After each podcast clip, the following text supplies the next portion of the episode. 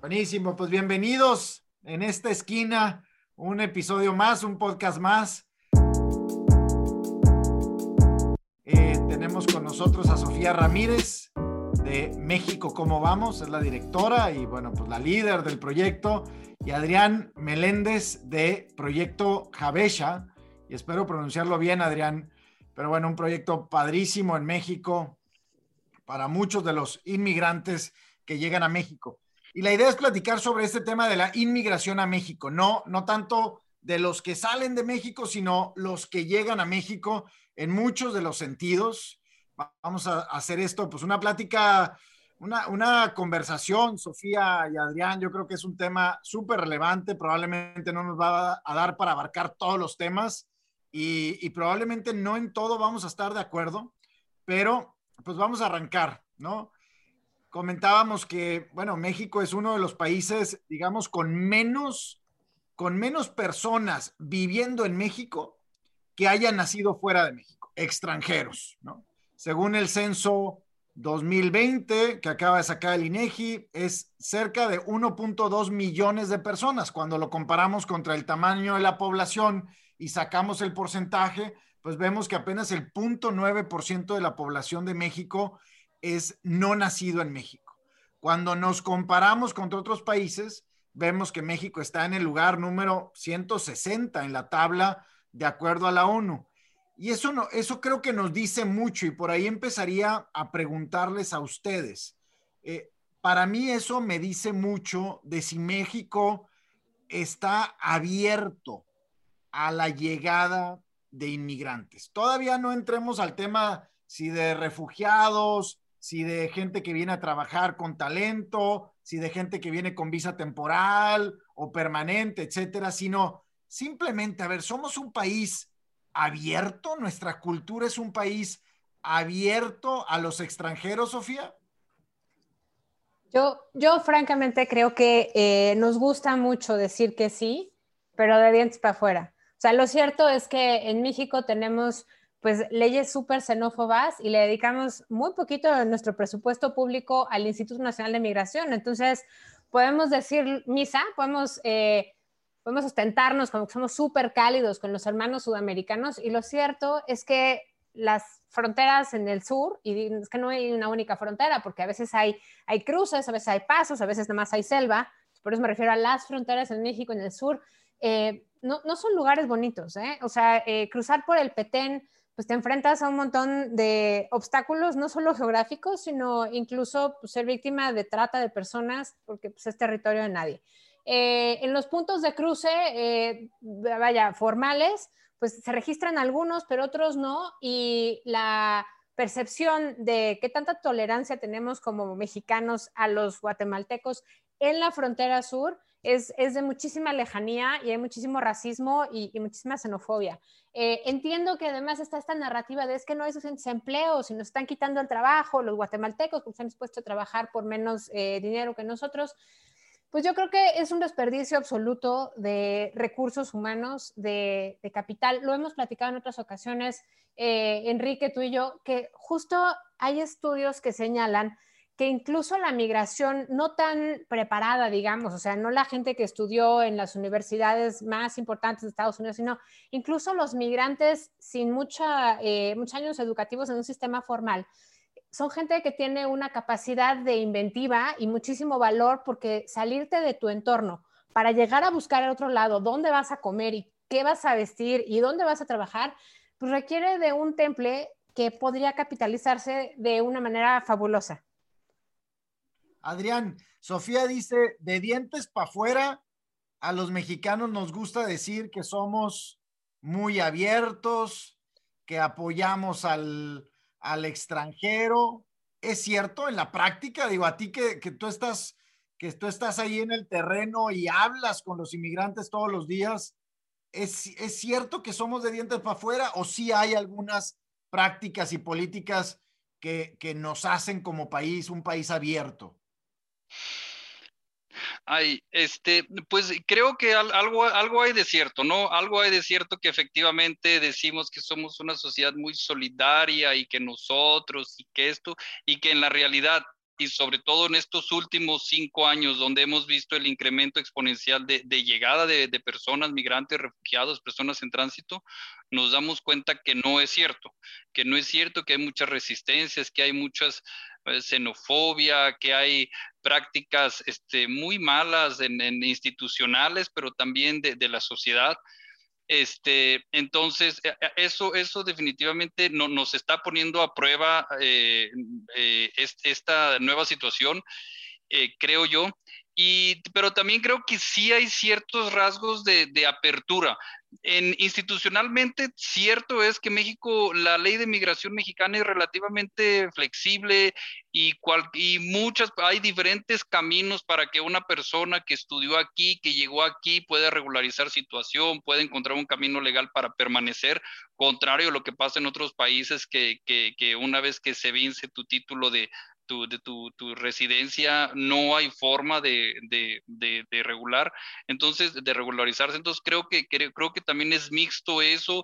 Creo que también tiene mucho que ver si obviamente si eres un italiano, si eres un, un inmigrante blanco, este, bonito, eres más bienvenido que un exótico, este, que alguien no exótico como un guatemalteco, donde definitivamente los guatemaltecos no son tan bienvenidos como pueden ser los, este, los europeos o un canadiense, un americano o un rubio que venga, ¿no? Este, creo que también es, eso, eso juega mucho, ¿no? En, en lo que es pues, nuestra cultura clasista.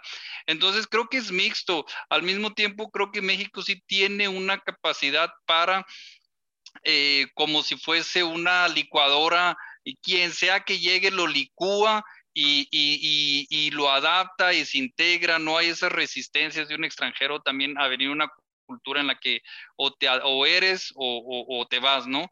Entonces creo que es muy mixto, mixto el, el, la situación de México, de la gente, de la región, de, de, las circunstancias, etcétera, etcétera. Entonces, vaya, definitivamente hay, hay, hay un poco de verdad en, en, en, todo, ¿no?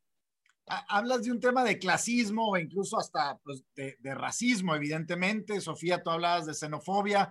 Y, y, y no somos un país que históricamente haya recibido tantos, tantos flujos migratorios hacia México, ¿no?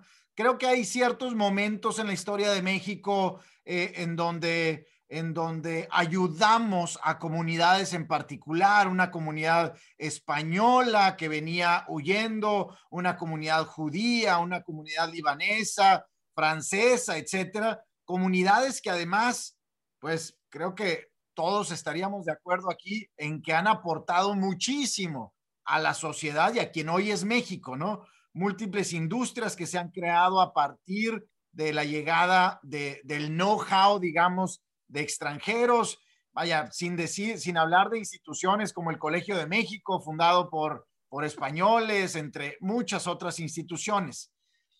Pero, pero hoy, Adrián, es un momento como muy particular de la vida de México. El tránsito que nos ha llevado estos últimos años de centroamericanos principalmente, y hay que decirlo, pues huyendo de, de diferentes tipos de crisis económicas, políticas, eh, de medio ambiente, etcétera, y se ha convertido en un paso frente, pues también a Estados Unidos, que es un factor para nosotros migratorio, tanto de salida como de llegada, muy importante y me quiero enfocar, Adrián, en los mecanismos. ¿Tiene México los mecanismos hoy necesarios para que la gente que llega o está en tránsito pueda quedarse en México, desarrollar una vida, estudiar, trabajar, etcétera? ¿O los estamos construyendo? Este, definitivamente no los tenemos, definitivamente no los tenemos la región. Y yo estoy pensando de, de, la gente que viene aquí, no, no como eh, en, en, un, en, una planeación de migración, como puede ser alguien que, que consiguió un trabajo, un estudiante que planea venir y tiene los recursos, pero pensando en la gente, independientemente de que tengan la categoría de migrantes o refugiados, pero que están en México porque llegaron este, por la frontera sur principalmente eh, de, de, de, Centroamérica, pero también de ahí puso Andrés Ramírez hoy, yo estaba leyendo un tuit este, que 80 y no sé cuántas nacionalidades han eh, llegado en este año, no sé si 80 nacionalidades del Congo o de Eritrea, nosotros ahorita estamos tratando con un caso de Eritrea, etcétera, etcétera, etcétera. Y este, y lo que sabemos es que no, que no estamos listos. Nuestra respuesta hay que ver que históricamente México sí ha tenido una sociedad civil que se ha movilizado en torno a las personas migrantes y refugiadas, ¿no? Este, las patronas, este ejemplo de, de, de, de tenacidad que por años y años y años este, 30 años, no sé cuántos años tienen ya las patronas cocinando frijoles todos los días para salir a, dar un, comida a, las personas que van pasando este eh, hermoso ejemplo de, de solidaridad.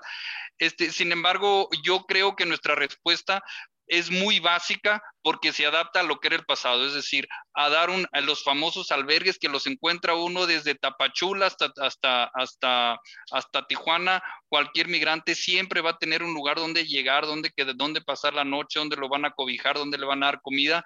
Sin embargo, esa respuesta está pensada para el contexto a, previo a nuestra realidad actual, donde, donde hoy los migrantes este, ya no solo están de paso y no solo buscan comer esta noche, sino muchos de ellos ya buscan permanecer y encontrar una solución en este país, encontrar un trabajo, hacer una familia, estudiar, eh, etcétera, etcétera, como cualquier ser humano. Y, y, nosotros nos quedamos en los albergues. Entonces, la respuesta es muy poco sofisticada para, para el reto actual. Y creo que justamente el trabajo de, nosotros, de los que trabajamos en este tema, es hacer una respuesta más sofisticada para poder atrapar a estas personas, es decir, atraparlas, me refiero a, que, donde estén podamos acogerlas y aprovechar su capacidad y, aprovechar su, o sea, que puedan ellos vertir toda la riqueza que tienen que entregar a, nuestro país, este, a nuestra cultura y enriquecernos. Entonces falta eso y creo que, creo que este, el reto es enorme. Hay esfuerzos, me parece que el trabajo que está haciendo el ACNUR de la mano de la Comar este, y la sociedad civil es excelente. Hay un gran programa de reubicaciones en Saltillo, en el centro del país, que es, que, que es bueno. Está, nosotros somos socios del ACNUR para su... Para su programa de educación universitaria, somos su único programa, somos sus, únicos socios en ese tema. Y vaya que, que, tenemos ahorita aquí en este, esta casa donde estoy, es, es, una residencia de hombres este, de refugiados, hay gente de, de El Salvador, de Honduras, de Haití, de Yemen, de Venezuela, de Siria, y, y el talento que, que pasa todos los días es impresionante, gente que está haciendo arte, arquitectos, ingenieros, licenciados, que estamos formando hoy. Entonces, yo digo, obviamente nosotros como pequeña organización de la sociedad civil estamos muy limitados en lo que podemos hacer, pero me pregunto si verdaderamente hubiera una visión y un entendimiento de la posibilidad, de las posibilidades que tenemos aquí en nuestras manos de convertir a todo, esta, a todo este capital humano en, y la energía que traen y la visión distinta que traen y la cultura que traen y, las y los lenguas y cultura culinaria, etcétera, etcétera. Si, si pudiéramos aprovecharlos y potencializarlos. A mí me viene mucho siempre a la mente ese, la, la famosa estatua de, de, la libertad, de dame tus desposeídos. Si, si México tomar esa actitud de decir, dame esa gente, vamos, o sea, no se vayan, no continúen su camino a Estados Unidos, quédense aquí porque aquí los necesitamos, necesitamos nuevas ideas, necesitamos nueva, necesitamos más cultura, necesitamos más riqueza, este, pues, pues creo que esa debería, debería ser la actitud, ¿no? No creo que parte que haya una gran visión más allá de la comar, donde yo sí veo este, que hay una persona que es muy adecuada al, al, al, a su trabajo, ¿no? Pero con recursos muy limitados ese, Adrián, es el sistema migratorio de un país, ¿no? Y me voy con eso, Sofía. Adrián habla de capital humano, habla de talento y al final del día, pues cada uno de los grupos, digamos, que pueden llegar, ya sea refugiados, asilados, este, gente que llega a estudiar, al final del día es un mosaico de, de múltiples grupos, ¿no? 80 países. Y es un poco comparativo también a los mexicanos que se fueron a, vivir a California o a Illinois y vaya, pues llevaban algo, aunque a lo mejor no llevaban nada de, dinero y a lo mejor tuvieron que cruzar descalzos en la frontera, llevaban algo, que era ese capital humano, ese talento, esa creatividad, y muchos de ellos, la mayoría, la verdad es que han salido adelante en, Estados Unidos. Bueno, eso podría pasar en México, pero el sistema migratorio, Sofía, siento yo que el sistema migratorio como política pública en México está a lo mejor hoy por un tema de contexto o de, digamos, o de crisis, y no me gustaría llamarla crisis, pero por un tema de contexto, está muy enfocado a una vertiente solamente. El cómo hago para que lleguen menos, el cómo hago para que transiten o el cómo hago para casi casi regresar, ¿no? Y para dejar algunos, es, también correcto, ¿no? Porque hemos dado muchos refugios, hemos dado mucho asilo. Pero creo que nos estamos perdiendo otra parte, ¿no, Sofía? Toda la parte de, de, nuevas industrias, de talento, de, de, emprendimiento, etcétera. No, hay una pérdida importantísima. Tú decías hace un rato que nuestro sistema migratorio estaba ahí más o menos operante. Yo, la verdad, en experiencia propia laboral, por supuesto, yo estoy hablando de, de hace 10, 12 años, eh, justo en la Subsecretaría de Población, Migración y Asuntos eh, Religiosos en Gobernación, pues francamente ya estaba superada, digamos, la capacidad de las estaciones migratorias eh, en términos de cupo. Como bien refieres, pues ya había estas, estas visas de tránsito, ¿no? Así de, órale, te la doy, pero pásale y llégale, ¿no? Porque no te quiero aquí. Eh, no ha habido ni una sola política pública que yo diría se le invierte lo suficiente como para integrarlos. Así como decía Adrián, acoger a la gente, no solamente decirle, ay, aquí hay una cobija y una cama y tienes como un mes, mes y medio como para ¿no? que duermas y la pases bien. Este es un primer paso y claro que es un primer paso importante porque alguien que no se sienta acogido la primera noche en un país, bueno, pues lo que le venga. Em, tú refieres una comparación además con, con Estados Unidos. Creo que la diferencia sustantiva radica en la cantidad de inversión que pueda haber de por medio. Y la inversión no me refiero es de a cuánto billete trae cada migrante, sino la inversión que hay en el contexto productivo. Eh, la manufactura, por ejemplo, en México es más o menos como una quinta parte de la economía nacional, ¿no? Como el 20% eh, de, lo que nos está moviendo. Y ahorita con la reactivación económica, los paquetes de reactivación económica que están llegando de Estados Unidos, vaya, no solamente eh, se van a traducir, por supuesto, en una reactivación económica en México, sobre todo en los sectores exportadores, en las cadenas de valor que están integradas con Estados Unidos, creo que ya habría una ventana de oportunidad. Ahora, Decías también que eh, hay, un componente de, de, experiencia de casos exitosos. Claro que los hay. Tú mismo eh, los has mencionado, Grupo Carso, que son libaneses, Liverpool, que son franceses, Bimbo, que son españoles, Grupo Modelo, españoles, Soriana, lo mismo, Banca Mifel, ucranianos, Comex, Siria. Vaya, la lista me parece que es muy larga. Y, además también hay como startups, ¿no? Eh, creo que aquí el tema es en la capacidad de integración que encuentra cada uno de estos nuevos eh, talentos que llegan.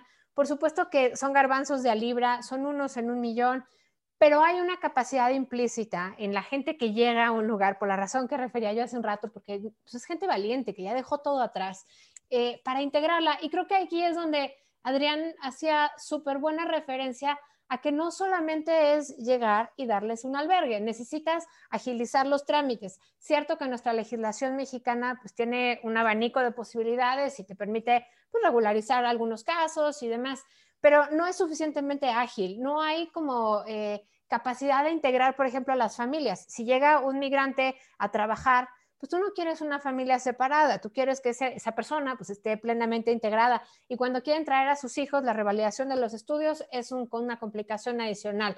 Eh, entrar a la escuela, no se diga en pandemia además.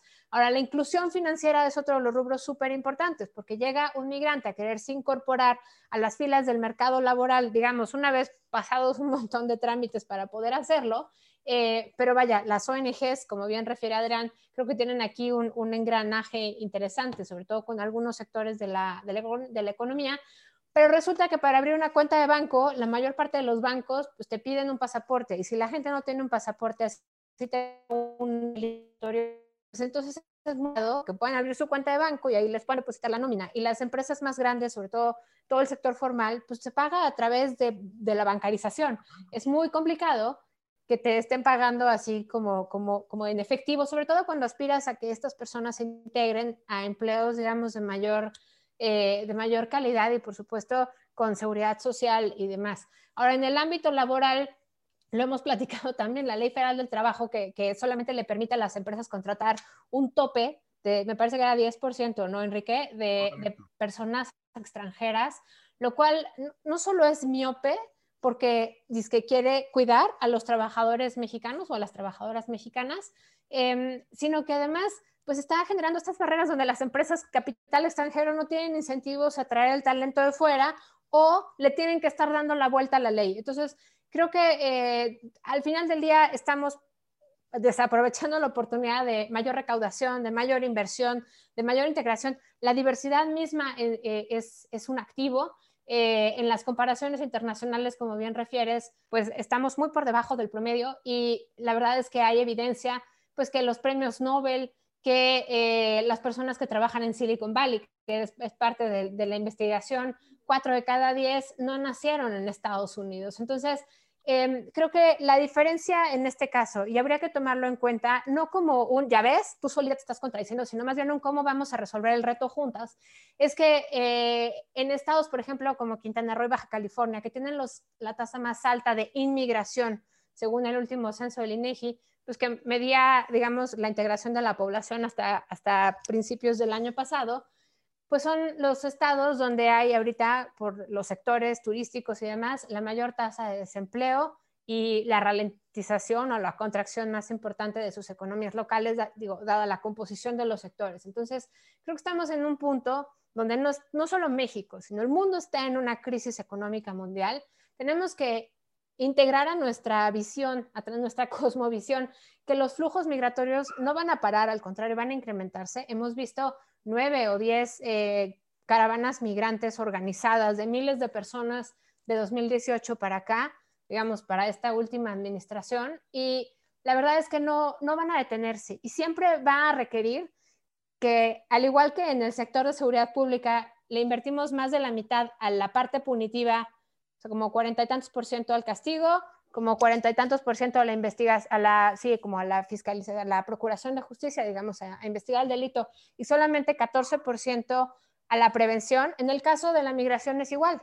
Le estamos asignando en, en cada PEF año tras año algo así como 1.500 millones de pesos y se acaba ejerciendo 5.3 millones, pero no se acaban ejerciendo en la integración de esos migrantes, sino que se están ejerciendo ese excedente de 3 millones, 3 mil millones de pesos en la persecución meterlos todos a la estación migratoria y luego devolverlos. Y no hay estación migratoria más que aguante la cantidad de personas que van a seguir entrando. Entonces, sí es un reto que tenemos que enfrentar juntos, sociedad civil, gobierno y, por supuesto, sector empresarial. Es un reto que además plantea unas oportunidades brutales. Eh, creo que estamos en un punto donde además el mundo va a ser cada vez más diverso y los flujos migratorios, como les decía, no van a parar. Y nuestra integración con Estados Unidos puede ser ahorita una ventaja, porque todo aquel dinero que en Estados Unidos ahorita se está dispersando se está traduciendo pues en envío de dinero a México y también estamos viendo cómo hay un aumento de remesas, eh, del monto de las remesas, de la cantidad de las remesas y por supuesto de la cantidad de extranjeros que vienen a pasar temporadas, digamos, más largas en México. Creo que hay que tener un cambio de paradigma porque como bien refería Adrián, somos un país tal vez no xenófobo, tal vez lo expresé mal, pero sí muy clasista y por supuesto el racismo también está presente en cada uno de nosotros, aunque sea en un pedacito, y si no lo vemos, pues no, vamos a lograr cambiarlo. Creo que un primer paso sería pensar cómo yo, dueño de una empresa o como yo, eh, líder de una ONG, puedo integrar a personal extranjero que ya está en el país para que sea mucho más fácil que su talento se incorpore, digamos, al crecimiento de mi organización, a pesar de que existan un montón de trabas legales. Entonces, creo que el primer reto será empezar a desmantelar las trabas administrativas y empezar a hacerlas un poco más ágiles y sobre todo buscar aquellos sectores de inversión. Habíamos visto, no, sé si lo comenté con ustedes, pero ahorita hay una campaña súper importante de exportación de enfermeras de México a Alemania, o al revés, una campaña de Alemania de importación de personal de cuidados eh, para la salud y, personal sanitario hacia Alemania. Entonces, ahorita tenemos una estructura piramidal donde la mayor cantidad de la gente es adulto joven, o sea, la, la, mitad de la población en México tiene más de 29, porque quiere decir que la mitad de la población tiene menos de 29. Entonces, estamos en un punto donde podemos exportar talento, pero también podemos integrar talento. Y al final del día, creo que no están peleados uno con el otro. Sí necesitamos más inversión para tener más empleos para todas las personas en México, cierto. Pero no podemos decir hasta que no haya inversión no voy a dejar entrar extranjeros, porque además las realidades nos van a rebasar por el otro lado. Y, creo que hay que empezar a ordenar y a depositar todos los flujos de, de presupuesto justo a la integración, no nada más a la detención y a la deportación o a la repatriación, como nos gusta decirle a nosotros. Adrián, en estas capacidades de integración de las que habla, de las que habla Sofía, Sofía mencionó una serie, digamos, de barreras y oportunidades que pudiéramos decir, eh, el sacar una, una identificación oficial para un extranjero en México, el poder rentar un departamento, el sacar una cuenta de banco, rivalización de estudios. ¿Qué agregarías a eso, Adrián? Si, vaya, si hoy tuvieras una mesa de trabajo con el con el gobierno, que seguramente las has tenido tú y otras eh, más instituciones de la organización civil, ¿qué es lo que más piden, Adrián, para, para los refugiados, para los inmigrantes? ¿Cuáles son los cambios que harían, que sí harían la diferencia? Este, bueno, yo pienso que hay una serie de cambios que se tienen que hacer a, ciertas leyes, instituciones, al INAMI, esa, el INAMI que parece una institución más bien policíaca, no, no, de inmigración. Este, más allá de todos esos cambios que, seguramente este, se tienen que hacer a nivel legislativo, y yo creo que, eh, que se requieren programas de integración. O sea, así como conocemos en, Estados Unidos, en otros países que sí reciben, este, que, tienen, o sea, que es común recibir este, personas, una máquina como un, catalizador que, lo, que los reciba y, y, que los pueda encaminar colocar a cada quien y apoyar a cada quien que inicie donde quiera iniciar, si es una persona que a lo mejor no es este eh, lo único que requiere o, desea es un trabajo este sin, sin mayores eh, eh, calificaciones requeridas o alguien que, que tenga este que, que tiene ya skills que llegue con, con esas eh, habilidades, que, que, que, haya, un, que haya una entidad que permita canalizar y apoyar, obviamente, con recursos este, a, a, a, cada, a cada individuo para que se puedan integrar y, justamente puedan este, integrar, este, vaya, eh, ir caso por caso y entender la sensibilidad de cada individuo, dónde, dónde, dónde se acomoda mejor en nuestra sociedad. Eh, oficialmente eso está en la Comar. ¿No? Eh, oficialmente es, es, es, esa, e, esa capacidad debería estar en la Comar. Eh, la Comar obviamente está ultra rebasada, ¿no? Y, bueno, no, no, no, es impensable que, que, pudieran hacer eso. Y además creo que es mucho mejor hacerlo con, con la sociedad civil, que hay muchas organizaciones, hay muy, más bien hay pocas organizaciones de la sociedad, hay muchas en cuestión de albergues, pero pocas organizaciones de la sociedad civil que van más allá.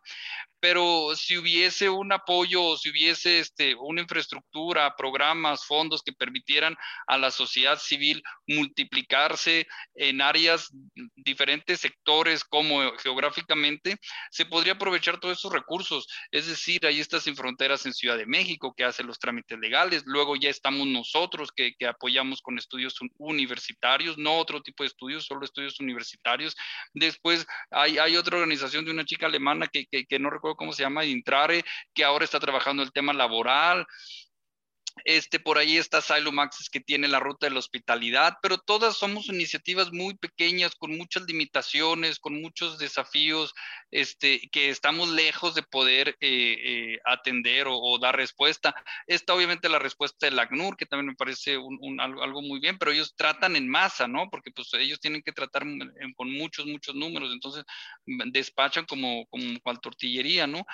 Y, este, y, yo creo que esta sociedad civil se debe diversificar, que también yo creo también algo que, que, que, que, también existen programas como la, en la Ibero, existen programas migratorios, que las universidades también o se empiece, o sea, que haya un, un que se enriquezca el, el escenario sobre y geográficamente para que todos seamos parte de este esfuerzo y, de adaptarnos y, nuevamente de aprovechar ese talento. Este, e, e, efectivamente no es algo que, que tengamos la opción de decir si queremos o no. Están llegando las personas diario, día con día. Estamos hablando de decenas de miles por año, o sea, decenas de miles por año.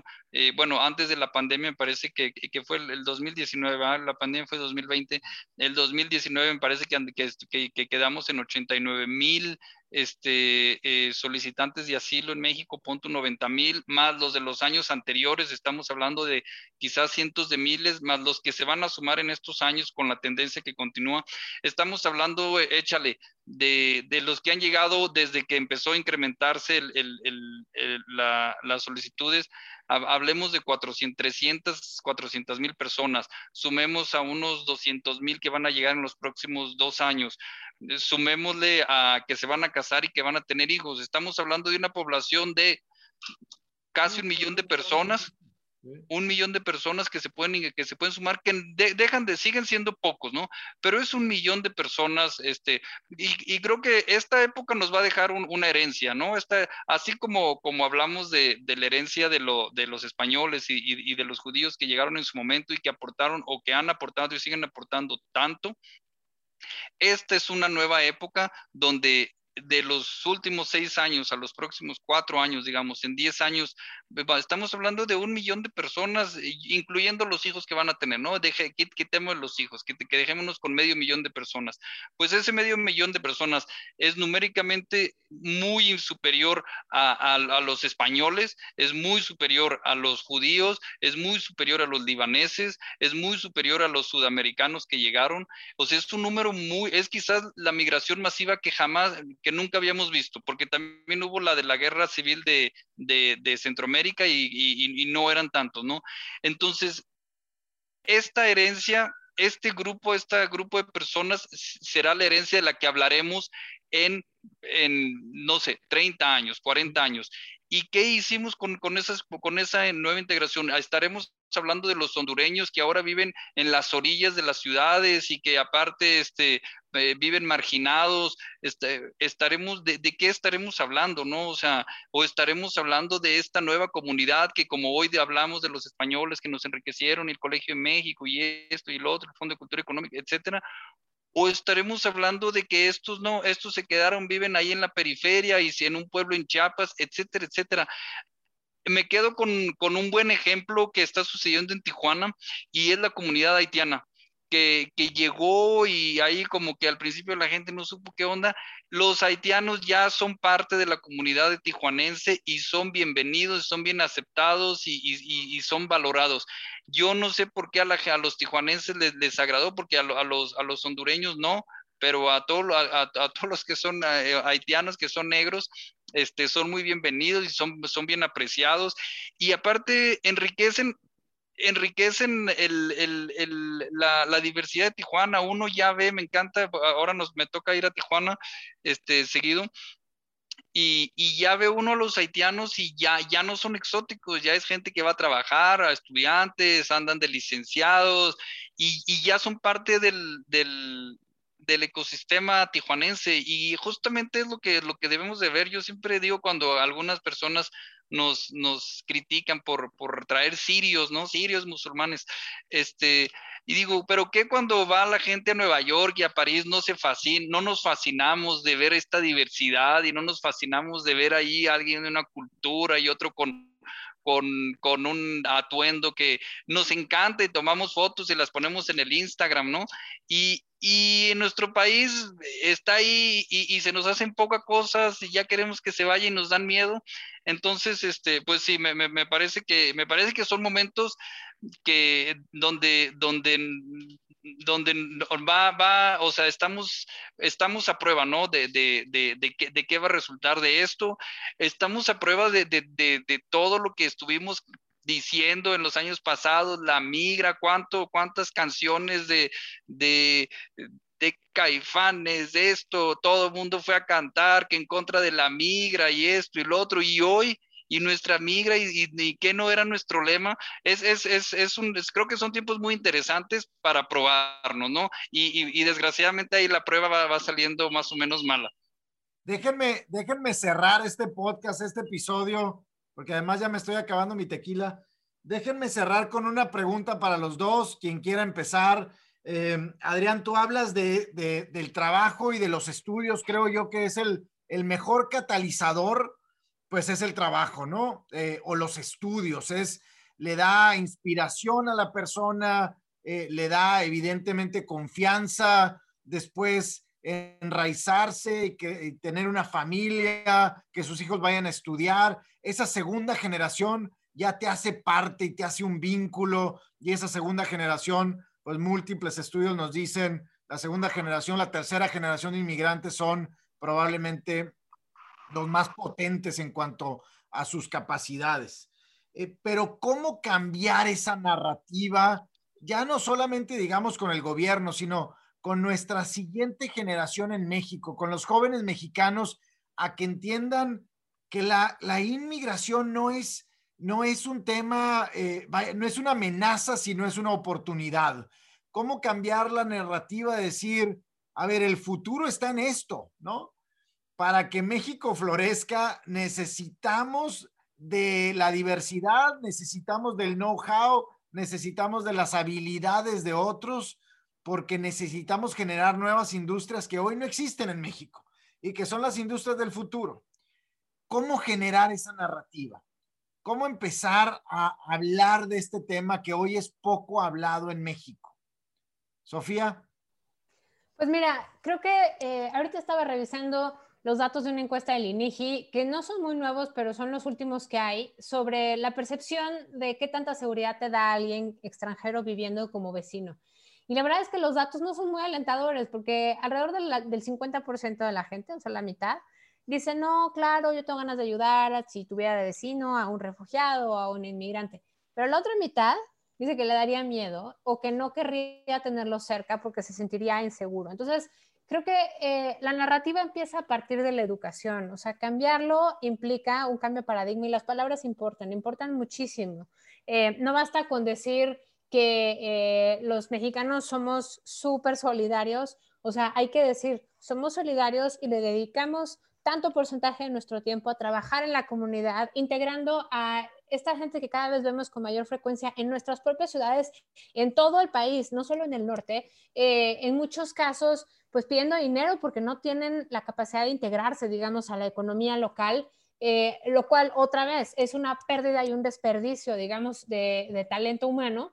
Em, la otra cosa que, que me llama muchísimo la atención es que una tercera parte de la gente percibe a los extranjeros como una competencia laboral.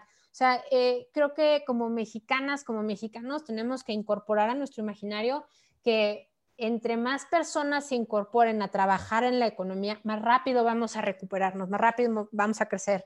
Eh, tal es el caso de las mujeres, que tenemos la tasa de menor participación de mujeres en México, pero también hay muchísima diferencia de qué tanto se integran al mercado laboral los extranjeros. Por ejemplo, en el norte del país, ahorita que refería Adrián, pues es cierto que tienen una muchísimo más alta tasa de, emplea, eh, tasa de ocupación, digamos, eh, extranjeros refugiados de 15 años o más eh, con disponibilidad para trabajar, más del 62% de esos extranjeros están empleados. En México el promedio nacional está arribita del 60%. Entonces, sí nos damos cuenta que cuando hay la conjunción de talento y entorno, es mucho más fácil que la gente se incorpore a trabajar en esos lugares. Y hace un rato hablaba yo de Quintana Roo y de Baja California Sur y les decía que, bueno, pues ahora con la recuperación iba a estar en chino porque pues, hay sectores económicos y tal. Pero algo que se me olvidó literal mencionar porque no es tan obvio para la gente que no se dedica a los temas económicos como yo, es que justamente Quintana Roo y Baja California Sur antes de la pandemia eran aquellos estados que tenían casi 10 puntos porcentuales más de tasa de ocupación laboral. ¿Qué quiere decir? Que había muchísimos migrantes nacionales y extranjeros y por lo tanto una mayor masa de personas estaba produciendo cosas y por lo tanto también pues tenían un nivel de vida más alto, un nivel de ingreso más alto. Entonces, creo que esos son el tipo de elementos que hay que empezar a destacar y que necesitamos incorporar a la narrativa de cada uno de los estados, de cada una de las realidades, porque no es lo mismo, pues no sé, la, la situación de Zacatecas, por ejemplo, que tiene una muy pequeña tasa de ocupación promedio en comparación con el promedio nacional, apenas por encima del 56%, o Oaxaca, lo que necesitamos es que, de acuerdo a la industria de cada lugar, pues no sé, tal vez las confederaciones de eh, em, obrero patronales o los empresarios, los empresarios locales sobre todo, pues hagan estos pactos de decir, vamos a incorporar a 500 eh, extranjeros o a 1000 extranjeros, o, pero tendría que ser una campaña activa. Por eso digo que las palabras importan y yo esperaría que en esta nueva narrativa donde sobre todo los jóvenes, los más jóvenes están más abiertos a otras identidades, a otras diversidades, puedan incorporar a su propia realidad que los extranjeros no son competencia, que juntos somos más fuertes y que entre más trabajemos, más vamos a crecer. Esa sería mi, aportación a, a, la causa. Y nada más quiero cerrar con otro dato. Resulta que México devuelve una mayor cantidad de extranjeros a Honduras, El Salvador y Guatemala, incluye, ah, y también Nicaragua y Cuba. Y obviamente son también esos estados, digo, esos eh, países de donde proviene la mayor cantidad de gente que tiene pues tarjetas de visitante por razones humanitarias o de eh, residencia temporal. Eso no es casualidad. Hay ahí un potencial con una intención, además de esta gente que viene de estos países, para quedarse y están dispuestos a tomar prácticamente cualquier vehículo, digamos, migratorio legal para poder incorporarse. Bueno, eso para mí ya es un plus enorme, porque son ganas de venir a trabajar, a incorporarte, o sea, el pedir una tarjeta de visitante, ya sea por residencia temporal o por razones humanitarias, y que además sean los flujos que más se devuelven, digamos, a su lugar de origen, porque son migrantes económicos, creo que ahí habría que poner el foco, habría que hacer tal vez campañas específicas con estas nacionalidades y por supuesto, incorporar aquellos extranjeros de países industrializados y más desarrollados que llegan con capital a que sean parte, digamos, del cambio de paradigma. Porque eh, pues seguramente habrá muchos norteamericanos que vienen a pasar temporadas largas en México y no todos van a ser blancos, ¿no? Entonces creo que si incorporamos esta, esta integración de extranjeros de diferentes latitudes hacia un mismo propósito de integración de personas eh, extranjeras en México, creo que vamos a llegar un poco más lejos. Muchas gracias a todos, a los dos, sobre todo por platicar conmigo hoy. No, hombre, al contrario, Adrián. ¿Cómo cambiamos narrativa? Ah, este, eh, oye, eh, bueno, yo tengo dos puntos. Uno es que siempre que, que, se me olvidó, pero siempre, siempre que hablamos de migrantes, siempre tratamos de justificar cuánto nos dejan, cómo ganamos, cuánto ganamos y queremos casi la cuenta, ¿no? Cuánto le invertimos y cuánto ganamos y se nos olvida que, son humanos y que, y que hay cosas inmateriales que no se miden como, como son las amistades que se crean, como son los aprendizajes, los momentos que pasa un, una persona, las amistades, las fraternidades, este, los momentos, ¿no? Que, pasa uno, el tiempo que pasa con uno esa gente y aprende, etcétera, etcétera. Y eso no, no necesariamente lo tenemos que medir en cuánto ganamos. Entonces, eh, la gente que se enamora, etcétera, etcétera, ¿no? Yo pienso que hay muchas cosas inmateriales, lo que nos enriquecemos, nuestra visión de escuchar a alguien que nos cuenta de cómo es allá. Yo pienso que eso, es algo que también tenemos que incluir en, en la fórmula, ¿no? Porque porque siempre nos limitamos a, decir cuánto ganamos y cuánto perdemos. Este, e, e, eso por un lado. Y por otro lado, ¿cómo hacemos? Yo pienso que, bueno, pues haciendo lo que estamos haciendo ya, ¿no? Lo estamos hablando ahora, eh, bueno, no, no, sé cuánta gente nos escuchará, pero a lo mejor dirán, ah, bueno, pues a lo mejor sí, hacemos lo que están haciendo todas las organizaciones, este, invitando, convocando más. Y, y, yo creo que eh, creando historias.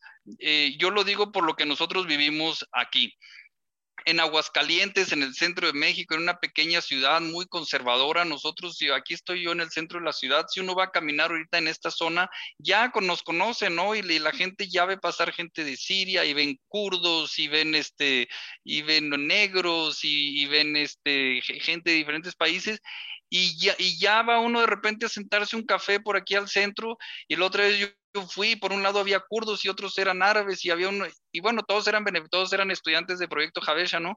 Pero ya estamos cambiando la realidad de la ciudad y la gente que eh, también había este, testimonios aquí en la ciudad del padrecito de una iglesia que se quejó, ¿no? Que estábamos aquí islamizando Aguascalientes y y, claro, pues bueno, pues la, gente va a través de la experiencia de ir viviendo con, conviviendo con ellos, haciendo amistades, yéndose al antro o no, o al, cerro a correr, etcétera, etcétera, pues todos esos estereotipos empiezan a caer y la gente empieza a escuchar y la gente se empieza a acercar y, la, y, al, y, al, y al final de cuentas la gente quiere sumarse porque, porque le gusta lo que, lo que viene fuera y porque hay cosas que aprender.